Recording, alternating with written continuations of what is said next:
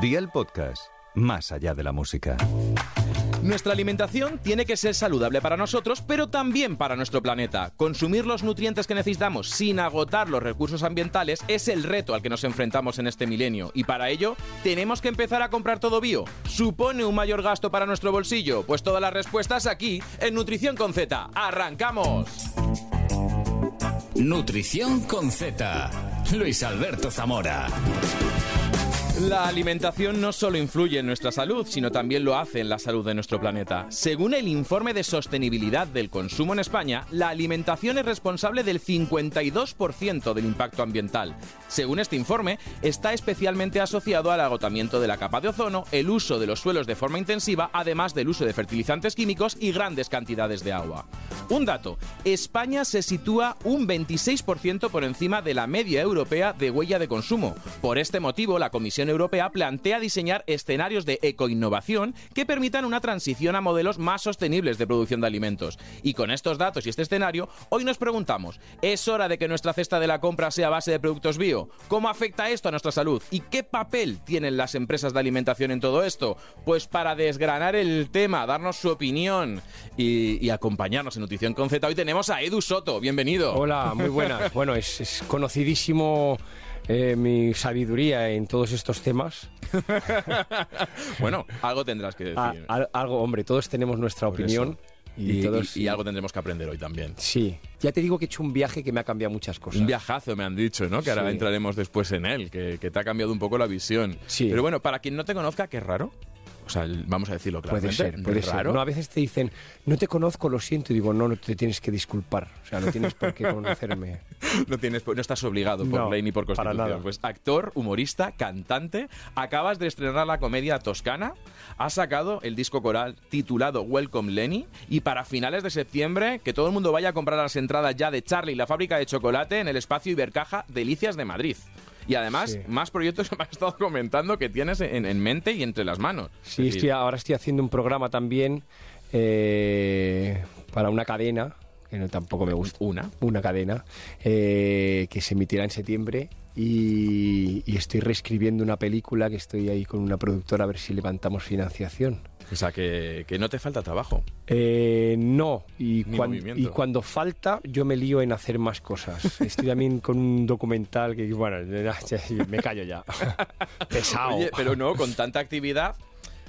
Eh, ostras, ¿qué haces tú? ¿Te cuidas mm, especialmente más con tu alimentación? Porque un trote llevas, ¿eh? Sí, yo hace, hace mucho tiempo que soy muy consciente, que además me parece que es bastante obvio, ¿no? Que la alimentación es nuestra gasolina. Totalmente. Eh, es- o sea, yo que estoy acostumbrado además a- ahora mismo a comer en mi casa, como en mi casa, no como en ninguna parte del planeta. Hombre. Eso está claro. No, porque hay gente que sí. Hombre. No, pero si no tienes amor por lo que cocinas y por lo que haces y no, y no te lo curras y buscas productos buenos, eh, obviamente en casa no comes bien. Pero yo como me lo curro, cuando como fuera de casa lo noto. Entonces, el típico rodaje, eh, va, venga, va, y, y- y- y comemos fuera, tal. Entonces, de repente, de- eh, los caterings los aguantas eh, tres días. Y, y muchos aguantado. Muchos aguantado. O sea, que- creo que da para un capítulo solamente hablar de caterings, de rodajes y de programas. Sí, sí, pero, pero, no, pero de repente una semana el cuerpo te la aguanta el catering, ¿no? Sí. Dices, ah, pues oye, este catering no está mal. Con todo mi cariño y respeto a los caterings, que, que probablemente muchos de ellos lo hagan con mucho amor Y muchísimo y cariño. mucho cariño. Pero no se agua- un, un mes, te, te toca una peli un mes fuera de casa y dices, madre mía, tío. Y lo paso mal, corpo- me lo noto en el Se cuerpo, nota ¿no? corporalmente. que no que no funciona, no no el cuerpo no tira igual y eso es porque la alimentación es muy importante. Hombre, y además es importante porque tienes mucho trabajo y que venga más y que sea así para siempre y renuevas paternidad a finales de mayo. Es decir, que mm, no un Sí. trabajo vital, pero más carga sobre tus hombros. Sí, sí, ahora somos ya cuatro en casa y ¿sabes la canción esta de Fran Perea que dice uno más uno son siete? Sí. Pues la he entendido a- Ahora. ahora que, que ha venido un- una niña maravillosa que se llama Nora, pero multiplica exponencialmente el trabajo en casa. O sea, es una locura. ¿Y cambia el chip cuando con la alimentación? Es decir, antes de ser padre y después de ser padre, no lo sé porque no soy padre, ¿eh? ¿Te cambia el chip? ¿Eres más consciente? ¿Ya lo eras? Yo, yo para mí ya lo era. Entonces ha sido como asentar. Ya lo era. Pero, pero ya cuando se quedó mi chica embarazada del- del- de nuestro primer hijo, ya embarazada, yo ya estaba encima y ya me, me volví un poco. Además, era, era pandemia. Hmm. O sea, estábamos encerrados en casa. Con lo cual... Con lo- en- en- durante el embarazo estábamos encerrados. Entonces yo me iba a comprar con el miedo este de no coger el virus porque mi chica estaba en casa y no teníamos demasiada información. No, claro, eso, eso- eso se nos ha olvidado que al principio de la pandemia no teníamos tanta información como ahora. Claro. Y, y ibas a la compra. Entonces yo iba a la compra como, como cazafantasmas y volvía y, y- y toda la ropa la, la- la metía en un cuartucho, la dejaba ahí encerrada, no la tocaba en cuatro días. Bueno, es verdad que, que decía que teníamos que dejar en cuarentena la ropa. Era, era una locura. Entonces, eh, claro, yo cuando iba al súper compraba como para cinco bodas. Pa- para, te- para que no tuvieras que ir al súper lo más tarde posible. Digo, a ver si la próxima vez que tenga que ir al súper ya se ha pasado esto un poco. Imagínate, qué bonitos éramos. Que ¿eh? por sí, porque cada 15 días nos decíamos que esto se acababa 15 días, 15 días. Sí. Pero sí nos dio algo la pandemia. Uno, eh, es verdad que nos metimos más en las cocinas porque teníamos más tiempo. A ti por Y no nos quedaba otra. No nos quedaba otra. A ti por partida doble tenías a, a tu chica embarazada. Y es verdad que el embarazo también te cambia un poco el chip, ¿no? Que es como que Sí, no comas esto, no que comas- coma bien, que, porque lo que tú comas lo- se lo vas a transmitir a- a- al, al bebé que vaya ahí dentro. ¿no? Exacto. Entonces sí que te sí que te da un poco ahí igual. Te vuelves un poquito más responsable, te haces Más consciente. más consciente de. Por y eso. bueno, ya ya ya quieres cuidarle desde el inicio, ¿no? Al bebé. Hombre. Eh, desde, el, desde el embarazo, desde que te enteras, ya, ya estás cuidando. Pues pero yo creo que eso, que, que- que se te juntó, el, em- corrígeme si me equivoco, el embarazo, tu preocupación por la alimentación y una pandemia para ser más consciente de la salud de forma global. ¿No? Es decir, de, de- de- yo creo que todos en la pandemia nos dimos cuenta de lo frágil que puede llegar a ser nuestra salud, de que damos por sentado muchas cosas y que muchas veces no nos cuidamos porque es como, "Bah", y sobre todo cuando eres joven. Yo ahora me cuido más, pero yo cuando tenía veintipoco yo no estaba pensando en, en la Sí. salud como pienso ahora. Bueno, todo es un proceso de aprendizaje, ¿no? Yo creo que cuando somos jóvenes hay muchas cosas que no a las que no le prestamos atención eh, Y y, ahora luego sí. con la edad por bueno por madurez y por y porque no te queda otra tienes que, que atender a según qué cosas. Bueno, y por madurez y porque llegas un día al médico y ya empiezan a, a pasar cosas y dices, ostras, no, no, recupero igual. Pues hoy hablamos de salud de, de- de forma global, que, que nos venía muy bien este ejemplo de la pandemia, pero vamos a meter un factor más, que es, vale, nuestra propia salud y la salud del planeta. Hoy, hoy- hoy queremos centrarnos en este podcast en, en- en- en la salud entendida en lo más grande posible, no solamente nosotros como, como alimentación, sino también cómo influye nuestra alimentación en la salud de nuestro planeta. ¿A ti te preocupa qué planeta vamos a dejar a nuestros hijos? Hombre, e- e- esa Pregunta de perogrullo. E- Esa frase que es como una frase hecha ya, ¿no? Pero, pero es, es verdad, cuando eres padre sí que ves más allá de tu vida, ¿no? O sea, cuando, eres, cuando no tienes hijos dices, bueno, pues cuando yo me muera se acabó todo. Pero si tienes hijos dices, es que le- les tengo que dejar algo, ¿no? De herencia. Y no solo la, la herencia que le dejas tuya, ¿no? De, de- Monetaria. de tus deudas o tus... O tu bueno, yo, a mí me gusta decir patrimonio y ahí entra todo. Ahí entra lo que tienes y lo que, y lo que dejas por deber. Pero, es sí, verdad sí- que sí que asusta. sí que asusta un poco. Hombre, empiezas. Yo no sé, yo a veces las noticias es como, ostras, ves la temperatura, ves lo, cómo está el clima, mm, un poco cómo estamos produciendo también los alimentos, la forma que hemos tenido hasta ahora de producir alimentos, pues eso, de forma mm, que no, que a lo mejor no era tan responsable con nuestro planeta y dices, algo hay que hacer. A mí me, a mí me preocupa mucho que, que creo que estamos en una sociedad que no nos permite pensar en general. En general. O sea, eh, la, ac- la aceleración cotidiana de, to- de todo el mundo, eh, que, el que todo el mundo vaya un poco al límite de sus posibilidades eh, económicas, físicas, eh, Sí, mentales. mentales, que, que la conciliación familiar sea un imposible. eh, creo que está todo un poco diseñado para que no, no, no nos paremos a pensar demasiado, ¿no? Pues creo que tienes toda la razón. Entonces y creo que eso es- es- hay que hacer esa reflexión y decir, Sí, porque, pensemos. porque si, paramos, si nos paramos un poco y pensamos, decimos, oye, eh, ¿qué, qué estamos haciendo? ¿Qué está, qué está pasando? Eh, ¿Qué estamos comiendo? ¿Qué estamos viviendo? Eh, ¿Por qué trabajo tanto? Eh, ¿Por qué tal? O sea, Hmm. si nos paráramos a pensar, creo que actuaríamos de otra manera que no sería favorable a lo que la sociedad quiere de nosotros. Pues te- te- totalmente de acuerdo, recojo el guante y por eso vamos a hacer el podcast, de hoy, que la gente piense y que la gente aprenda y, queda claro que hay que actuar, hay que hacer algo, hay que, hay que, hay que cuidar más el planeta porque estamos viendo que empieza a darnos señales de que el medio ambiente llega hasta donde llega. ¿Tú tienes algún gesto que hayas cambiado? Yo te puedo decir millones porque soy muy friki. ¿tienes algún gesto que digas lo he hecho para ser más responsable con el planeta Tierra? Que te acuerdes ahora mismo. Yo, por ejemplo, lo de las bolsas en la pandemia no sé cuántos millones de bolsas de algodón No, eso es- de eso es redejilla me compré. Eso es terrible. Lo que pasa es que tú puedes eh, tener la- tus diferentes papeleras en casa, reciclar, Mm. pero es que yo llega un momento en que digo, ¿cómo permiten esto? ¿Cómo está permitido que todo esté envasado con un plástico y una y, y dentro de un plástico otro plástico y otro eh, Bueno, es que por ley ya debería mm, cambiar Claro, es un poco la historia, Hay ¿no? dos, yo creo que hay dos, hay dos bandas, lo que puede hacer la industria alimentaria y lo que podemos hacer nosotros. Pues mira, para mí gestos tan sencillos. He intentado disminuir el desperdicio de alimentos. Cada vez intento comprar solo lo que voy, sé que 100% voy a consumir, porque es verdad que muchas veces comprabas fruta. Yo soy nutricionista, ergo friki, ergo para mí un supermercado es la Warner Bros o Portaventura, entonces fruta, un melón, no sé qué, plata y luego decía, pues si no me la como. Muchas veces los, pl- los plátanos tienen los días que tienen, luego empiezan a ponerse Claro, negros y no puedes estar viviendo a base de bizcocho de plátano cuando se te ponen negros. O por ejemplo, cambiar tu alimentación, disminuir un poco el consumo de alimentos de origen animal, que en España comemos mucho por encima de lo que de lo que está recomendado alimentos de consumo eh, de origen animal y consumir más alimentos de origen vegetal, frutas, verduras, cereales, hortalizas, ya es un gesto eh, sostenible. Es decir, mira, un dato que me, que me encantó del Ministerio de Consumo de, de mayo de este año.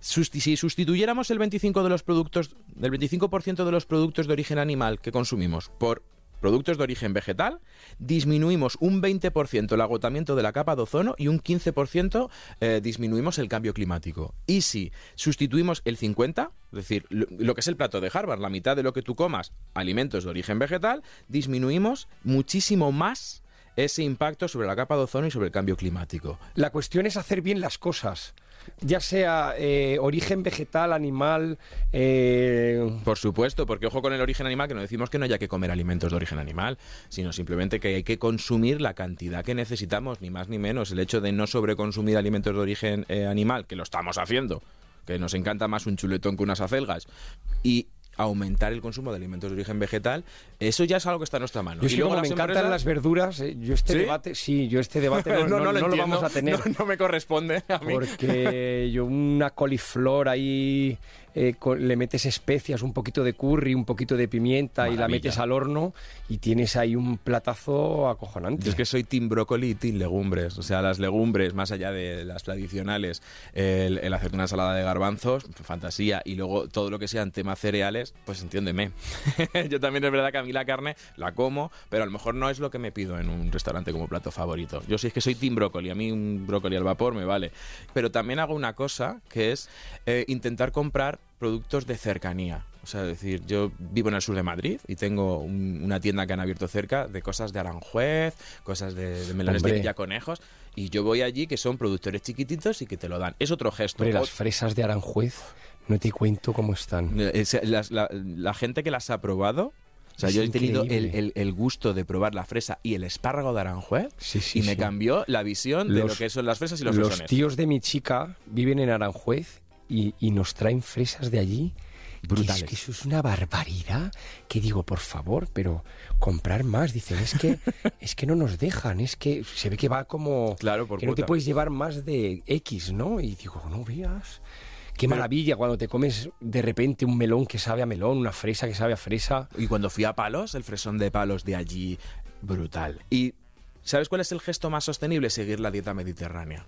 Que es lo que estábamos hablando. Una dieta que está más basada en productos de origen vegetal que animal, ya también es sostenible. Porque además mm, la producción eh, requiere a lo mejor mucho menos que, que otros animales. Ojo que tenemos que equilibrar, ¿eh? que cuando tú ves el platito ves que hay vegetales, productos de origen animal, productos de origen de, de la pesca, etcétera. Pero es verdad que es otro gesto que podemos hacer. Esto es lo que podemos hacer nosotros. Y tú has abierto el melón de decir qué pueden hacer las empresas porque ves que viene la fruta envasada con plástico, con otro plástico, con un cartón, etcétera. Y me has dicho que has hecho un viajazo, no un viaje, un viajazo. He hecho un viaje eh, con una amiga mía y, y me dijo, tienes que venirte conmigo al Delta del Ebro.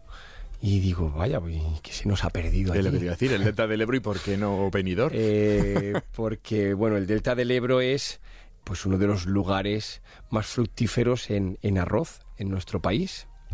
Y allí hacen una cosa que todos los españoles, no todos los españoles, yo creo que en todo el mundo se come, ¿no?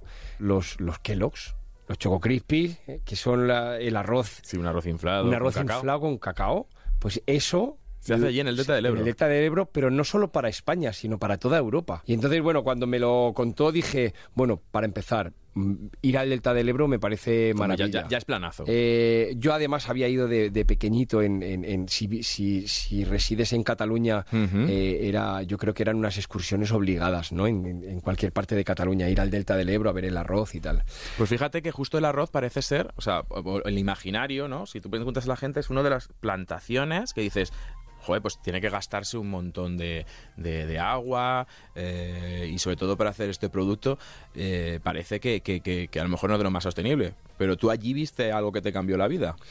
o por lo menos la visión, a lo mejor la vida. bueno yo, yo la, la verdad es que estaba como bastante desencantado Mm. con la, con la esperanza de que hubiese algún cambio en el planeta. ¿Por, ¿Por qué? Porque principalmente las empresas, el interés de una empresa es ganar mucho dinero. No, no veo que muchas empresas tengan el interés de dejar un mundo mejor. No, no, no es algo que a mí me llegue, ¿no? Y lo que vi allí me alucinó un poco el, el- el rollo de decir, qué guay que una empresa eh, tan grande haga esto, ¿no? Lo, lo- lo primero que vi es que han intentado que la plantación y el resultado del arroz Mm. sea óptimo en todo el delta del Ebro, sean o no colaboradores con Kellogg's. O sea, que se han implicado con, con los agricultores. Con los agricultores, pero en general, porque pensaron, o, lo- o lo que yo vi, ¿no? De, de si hacer arroz deja de ser productivo, al final todos van a dejar de hacer arroz. Entonces, eh, allí han montado una, una historia muy bonita que es eh, Origins, ¿no se llama? Eh, Sí, me suena el, el el proyecto, proyecto Origins. Origins, Mm. que es, pues hay un- una gente apasionadísima. O sea, yo lo que vi es mucha pasión. Que eso ya, eso ya es la- el, el germen para ser, para, para hacer un cambio. Claro. La pasión y el querer Entonces, hacerlo. igual que tú eres un friki de, de la, de la alimentación y yo soy un friki eh, pues de las historias y tal, allí había gente absolutamente apasionada por el cultivo y por el medio ambiente. Lo que quieren es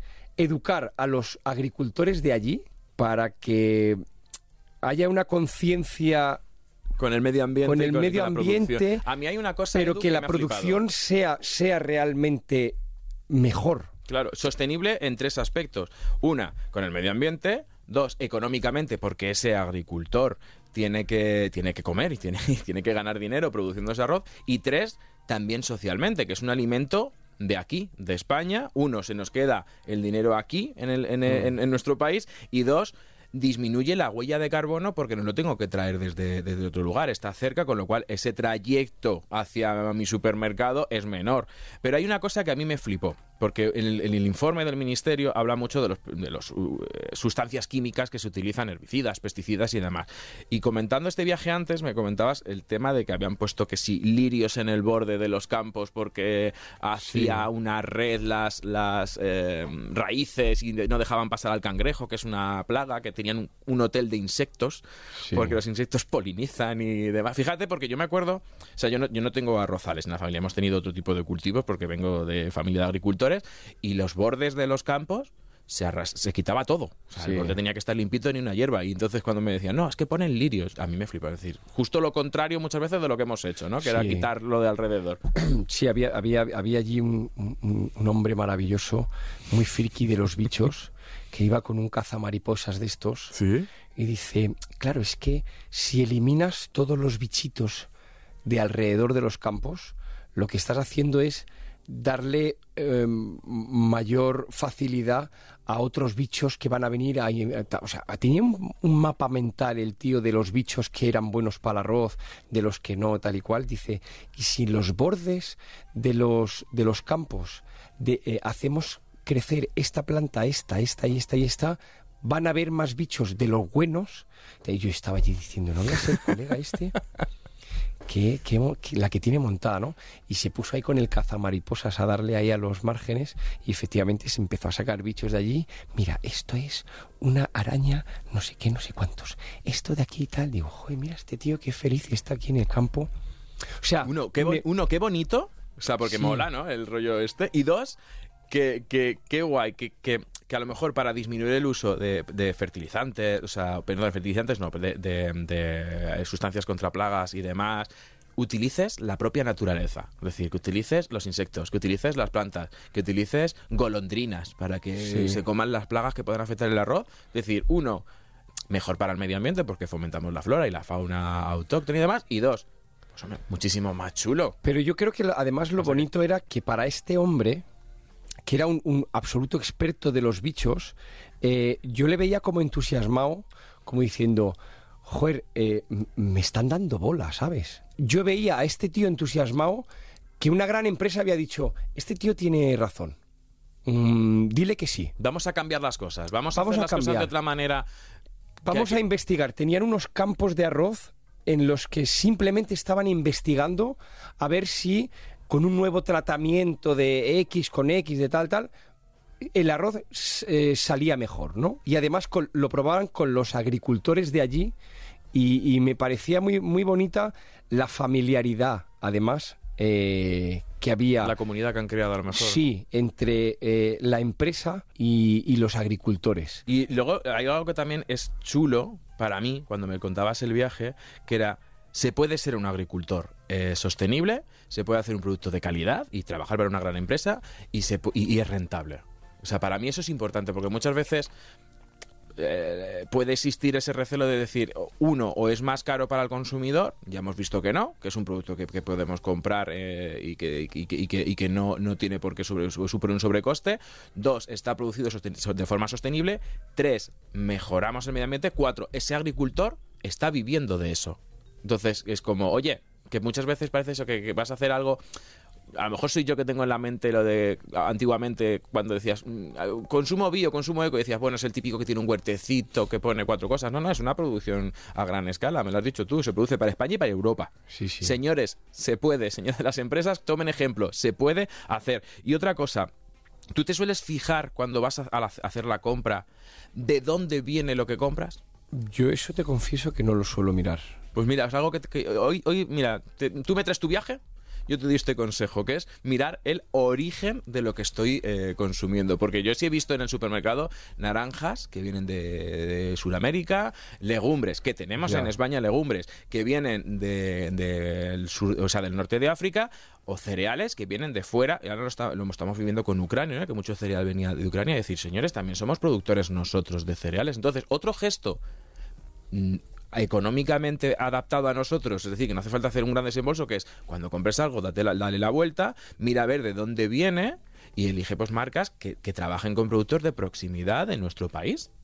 Entonces, es otro, es otro gesto, con lo cual que a mí me hayas descubierto que el delta del Ebro, es que yo tenía la cabeza de la albufera, pero luego he, mirado- he, he googleado y, y veo que la albufera y el delta del Ebro ya están ahí, ahí, Sí, además- midiéndose la producción de Ade- Además, la cara, el- ¿eh? el- el- el- la albufera es verdad que, que superaba con creces al Delta del Ebro, pero desde que Kellogg's se propuso mejorar las condiciones de, de cultivo en, en el Delta del Ebro, el Delta del Ebro ha, cre- ha crecido en productividad. Una, Muchísimo, bar- ¿no? una barbaridad, sí, sí. De hecho, yo tengo, los, tengo datos, ¿eh? porque yo te digo, cuando me lo has comentado, yo he dicho Delta del Ebro, he dado pantallazo y he dicho, espérate. Y lo que he visto es que aumentó el beneficio medio en 347 euros por hectárea y que aumentó el rendimiento.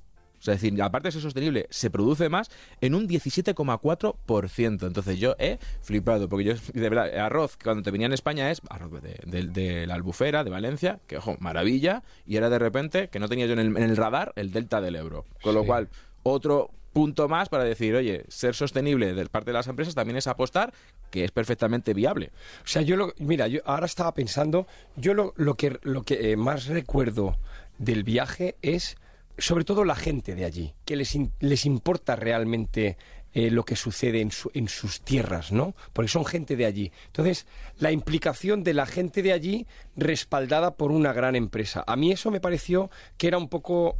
El, Chulo. el futuro de la, de la humanidad está en manos de, de- de- de esta ecuación, ¿no?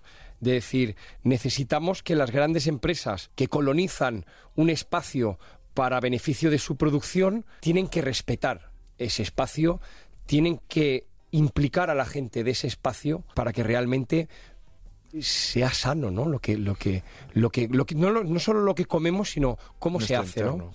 Oye, aparte de la producción, o sea, aparte del campo, también influye cómo se transforma lo que da en el campo. Te llevaron también a ver cómo se hacían esos Sí, cereales. Sí, sí, sí. ¿Qué tal? Hostia, muy- La experiencia. Muy, muy cachondo, tío. Hombre, además teniendo en cuenta que voy a hacer Charlie, la fábrica de chocolate. Ostras, te vino al pelo, es verdad. No le había caído que te, en- que te vino hilado. sí, sí, entré en la fábrica de, de Kellogg's y, y- y estaban haciendo Choco Crispies. Mm. Hostia, un, un olor a, a- así a dulce, muy rico, ¿no? Muy, muy sabroso. Hombre, este, por un lado cacao y por otro lado cereal, que cuando lo cocinas tiene ese olor también dulzón. Sí, sí, sí. Yo también Pero me sorprendió muchísimo la sencillez, ¿no? O sea, cuecen el arroz, ¿Mm? como lo harías tú en tu casa, así al vapor, pum, claro, se hincha y eso ya le, le meten el cacao y para y pa casa. Que muchas veces pensamos que esto es tecnología puntera y, y súper procesado y que es como millones de ingredientes y polvitos que los juntas. No, no, no, no. De hecho, me, decían, si es que te lo podrías hacer en tu casa. Ostras, es guay, ¿no? No, no, pero quiero decir, allí, allí es más complejo porque es una gran producción, Claro. pero en tu casa dices, te lo hierves, te lo haces, tal, te lo secas, tal. Digo, bueno, no, no, no lo voy a hacer. No, me con, voy a- con todo el trabajo que tienes y dos hijos, no sé si te veo yo por las noches también haciéndote tus cereales. No me ¿eh? da tiempo, no me da tiempo. Pero, pero sí, sí, me, me, me sorprendió mucho. Bueno, es que yo creo que eh, me encantan las cadenas de montaje, tío. Soy súper fan de cual, o sea, cualquier cosa que veas ahora, a mí un, un folio, ¿no? Tenemos aquí un folio, pues tú te vas a una cadena de montaje de los folios y flipas, ¿no? O, de cualquier cosa, de las tazas que tenemos aquí encima. Todo que venga de una cadena de montaje, o sea, es que... Es, es hipnótico, ¿eh? Hay una máquina que, que le da la vuelta solo a, a no sé qué, pom. Hay otra máquina que le pone el sello, pom. ¿Y los frikis que se han inventado todas esas máquinas, tío? Ojo, y sobre todo, uno, porque se hace más rápido y dos, porque muchas veces también es más seguro. Que, que seguramente que ahí se controlan las fábricas, que no haya eh, bacterias, que no haya ningún cruce de nada para Sí, que lo sí, que nos no, llegue a casa, o sea, además de sostenible, sea seguro comerlo. Sí, sí. ¿Y te dejaron probarlo? Me dejaron probarlo, sí. Y la una pregunta que sí me gustaría hacer, hacer, ahora que nos hemos metido en este momento sostenible, que nos estamos mm, concienciando con el planeta, ¿tú alguna vez te has preguntado cuánto contamina lo que tú co- comes? Hombre, piensa, mira, mi- mis padres son de Águilas, de Murcia. Y, y allí, el, el- el- bueno, pues el cultivo de la tierra es, es muy fuerte, ¿no? Hay, eh, mucha gente vive de eso. Escucha, te voy a decir una cosa, y que me perdone el resto de España. Yo no he probado tomates Claro, claro, los tomaticos. como los murcianos. Claro, claro. O sea, yo me acuerdo de, de un, un congreso médico que tuve que ir. Eh, venga, vamos a comer. Hostia, pues hacía calor, venga, algo ligero. Unos, unos tomates con unas anchoas por encima. Cosa. Sí, sí, allí. Yo, o sea, la primera vez que decía, no, voy a quitar la anchoa porque este tomate, como está así de bueno, por Dios.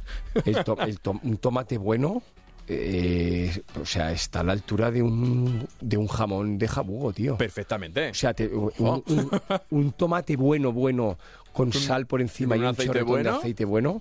Y es que es, es impresionante. De estos que crujen cuando los muerdes. te- y que están entre ácidos y dulces, y que, que sí, O sea, que sí, que sí. Por eso te preguntaba que Entonces, que yo si tengo te conciencia porque, porque, ah, porque allí tengo mucha... Mi, mi padre conoce a gente que cultiva la tierra allí y que están pues siempre con la preocupación pues eso de los pesticidas, el esto, lo otro. Ahí es donde me viene la esperanza, ¿no? Que yo lo- en, en este viaje he descubierto pues eh, la, la voluntad de una empresa grande como es Kellogg's de que obviamente hay cosas que no nos podemos saltar, Hmm.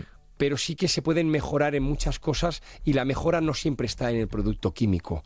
La mejora está en que hay unos hay gente que conoce la tierra y además lo hacen muy bien allí porque la gente joven, eh, entendida de los temas estos eh, más, más bios y más tal, decían, es que nosotros escuchamos al agricultor que lleva 40 años. Le escuchamos porque han hecho cosas bien y han hecho cosas mal. Y las cosas que llevan haciendo bien durante 40 años, no podemos dejar de hacerlas bien. Hay que seguir haciéndolas bien y añadir cosas nuevas que eh, ellos quizá no pensaban hace 40 años y es tenemos que cuidar nuestro planeta. Y además he visto que te has traído conclusión. un saquito de arroz de allí, que creo que es arroz. Es arroz, sí, sí. Ostras, que te ha, o sea, que te ha dejado marcado el viaje. Estando allí, Sí. eh, la siguiente semana era el cumpleaños de mi chica eh, y como se ha vivido dos embarazos, eh, dos lactancias y la muchacha está que dice, tío, necesito poco de vida social y tal. Entonces le preparé una fiesta sorpresa de cumpleaños en la que iba a hacer una barbacoa de carnaca para todos los colegas y dije, no. Me llevé 5 o 6 kilos de arroz de allí del Delta del Ebro y digo, le voy a hacer dos paellas. Y entonces me hice dos paellas de 15 Y lo gozó. Y se lo gozaron O sea, porque, porque me lo estabas contando, es decir, para que veamos que. Arroz para todo el mundo. Venga, arroz para todo el mundo. Pues mira, te preguntaba esto de, de- de si la conciencia, porque mucha gente mm, no somos tan conscientes como creemos de cuánto puede llegar a contaminar eh, lo que comemos o qué impacto tiene. Más que contaminar, qué impacto tiene en el medio ambiente. Entonces, yo he preparado una sección muy especial para ti, atento, porque se llama... Alimentos impactantes. Entonces llega el momento de jugar. Ya vamos a, cerrar, ir cerrando el podcast con un juego que suelo preparar casi siempre pues, para nuestros invitados. Y en este caso, vamos a descubrir cuánto impacto tienen ciertos alimentos con una comparativa muy sencilla. Es decir, un kilo de los alimentos que te iba a decir, cuánto contamina si lo comparamos con un coche.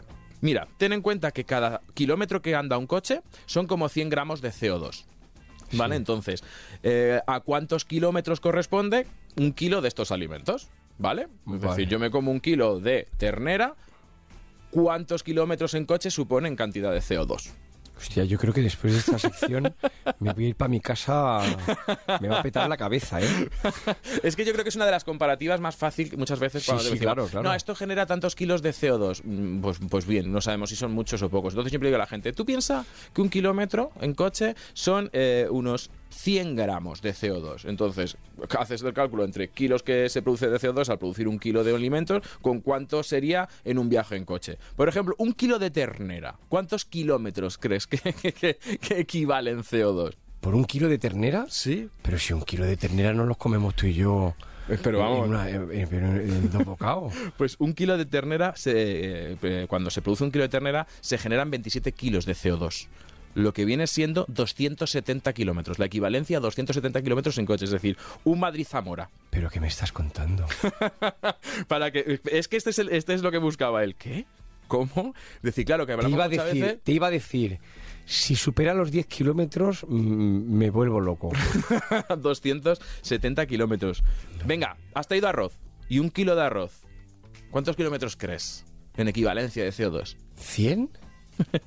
Menos, menos. 40 kilómetros. Es Ah, decir, Son bueno. 4 kilos de CO2 por cada kilo de arroz que se produce. Es decir, casi ni sales de Madrid. ¿Y, y en, y en qué se produce? O sea, Pues en- al final en todo, en, el transporte, en la producción, en esa fábrica de electricidad. Es decir, es un estudio que calculaba todo el impacto desde que se produce hasta que se transforma, hasta que llega a nuestra casa y no lo comemos.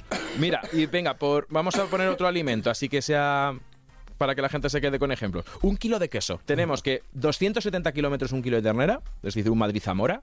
40 kilómetros un kilo de arroz, que no sales ni de Madrid, porque al final 40 kilómetros poquito sales de la Comunidad de Madrid. Y ahora un kilo de queso. un kilo de queso.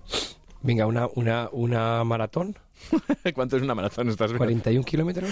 Pues son 135 kilómetros. Madre mía. Es decir, un Madrid-Cuenca. Un Madrid bueno, no llegas a Cuenca. Madrid-Cuenca son 167 kilómetros. Estos son 135. Pues más o menos. No llegas a llegar a. Cuenca. ¿Y un kilo de lentejas? Por hablar de alimentos de origen animal y origen vegetal. Un kilo de lentejas, pues si el arroz era... pues, 40. 60. Pues 9 kilómetros. ¿Nueve nada más? 9 kilómetros, es decir, es que te digo, los que somos, los que si conocéis Madrid, que no sales del M30. ¿Sabes? No Sí, sí. De ahí viene esa recomendación. Es decir, al final el juego era para que la gente entienda cuando, cuando decimos, oye, eh, aumentar el consumo de alimentos de origen vegetal es más sostenible porque se produce menos CO2, aparte son ricos en vitaminas, minerales, fibra, lo hemos hablado en este podcast mil veces, eh, regulan la flora intestinal, además muchas veces los, los- los cereales que compramos vienen enriquecidos en vitaminas, vienen enriquecidos en hierro, regulamos, no prohibimos ni quitamos el consumo de alimentos de origen animal, porque ahí tenemos el huevo, tenemos la carne, tenemos el pescado, y entonces simplemente comiendo bien, porque todo esto que estoy diciendo se llama dieta mediterránea, comiendo bien ya eres sostenible. Y luego lo que pueden hacer también las empresas. Y que muchas veces se trata más de un cambio de mentalidad y, un- y un- y unas ganas de hacerlo que, que las excusas de, oye, hemos visto que es rentable, hemos visto que es posible, hemos visto que es sostenible económica, socialmente, medioambientalmente. Es decir, que al final se trata más de un cambio de actitud. También nosotros como consumidores, es decir, ser críticos. Yo lo que te, lo que te he dicho, yo miro ya siempre de dónde vienen las cosas. Uno, porque si estamos quejándonos que en España hay una situación económica como la que hay, pues mi dinero que vaya aquí a, a- a- a- a mis, ¿no? a, a mi- a mis compatriotas, a, a la gente española. Dos, porque me estoy evitando ese pedazo de viaje que, que para comerme una naranja me venga desde el Perú, si tengo Valencia. Y voy a fomentar a Valencia, con lo cual lo mismo con el Delta del Ebro y lo mismo con, con Ávila y con... Es que tenemos un país muy rico en comida. Dime a mí qué nos falta. no nos falta de nada. Y hay otra cosa que yo hago mucho, que es la, comi- la, la comida de, de- de aprovechamiento. Hombre. O sea, yo no tiro nada y siempre lo guardo en la nevera. Y entonces, de repente, con cuatro sobras de cuatro días diferentes, de repente digo, mira, voy a mezclar esto con esto, con esto, le añado un poquito de crema de leche y no sé qué, no sé cuántos. Me estoy volviendo muy habilidoso en hacer platazos con sobras. Que también lo habíamos perdido en la cocina de aprovechamiento. Sí. Que éramos muy sibaritas ahora, enseguida se tiraba y compraba. No, no, no. Creo las que, es, creo que es muy importante que aprovechemos la, la comida que nos sobra, porque de repente llega un día que ese día comes de todo lo que habrías tirado. Pues o sea, sí. ese día te sale la comida gratis, eso para empezar. Eso va a empezar. Y luego que no has tirado comida, coño, que es que para eso tenemos esas neveras estupendas. Hombre, Para que, y pa- congeladores. Claro. Pues claro, oye, claro. Edu, para resumir en una frase, para ti, este viaje, ¿qué es lo que te ha cambiado?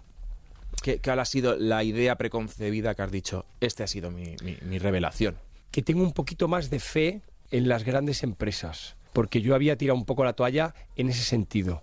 Entonces he visto una gran empresa que se ha asociado con la gente de, de- de la tierra, con agricultores, para, Para cambiar esto. para ir juntos de la mano y hacer un poquito mejor este mundo. Y creo que incluso la, la gran empresa ha entendido que si el pequeño agricultor no está contento, van a perder la, la oportunidad de tener, de tener un producto bueno, ¿no? Hmm. Entonces, todos han querido mejorar eh, eh, y creo que eso, eh, eso es una, una gran visión. Creo que si todas las empresas de la alimentación pensaran hicieran, así, el mundo iría eh, muchísimo mejor. sí. Y esto que yo he visto y que he vivido, pues es un poco lo que es el programa de Origins, de Kellogg's.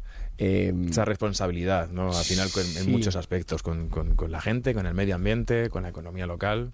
sí, me ha, me, ha, me ha dado mucha esperanza en que cuando escuchas un mundo mejor es posible, yo te lo prometo que muchas veces digo, venga ya.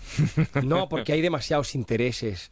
Pero cuando ves una gran empresa Que apuesta. que apuesta por, por, por esta opción, dices, ostras, a lo mejor es posible. Pues nos quedamos con, con esto, Edu. Nos quedamos con, con ese cambio de, de visión y de que es posible.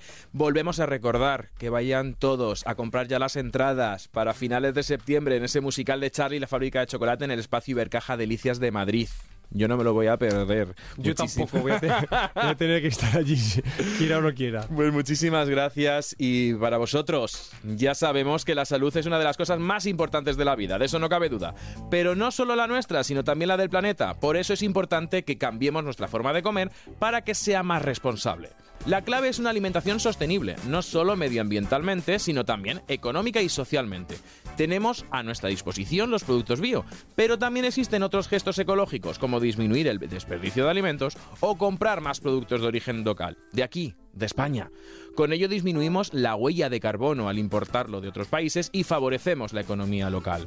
Buscar empresas que produzcan alimentos con ingredientes de origen español es otra forma de contribuir. Y además, estas empresas, si invierten en formas sostenibles de cultivar y producir alimentos, el beneficio va a ser doble. Por eso, la próxima vez que vayas a comprar, sé crítico. ¿Esta marca está comprometida con el planeta? Además de mi salud, ¿cuida el medio ambiente? Pues con estas claves, el impacto en nuestro bolsillo no tiene por qué ser tan grande, pero el impacto en nuestro entorno es enorme. Y lo que también queremos que sea impactante son todos los consejos que os damos aquí, todo el equipo de Nutrición con Z. Os esperamos en el próximo episodio y hasta entonces, salud y buenos alimentos.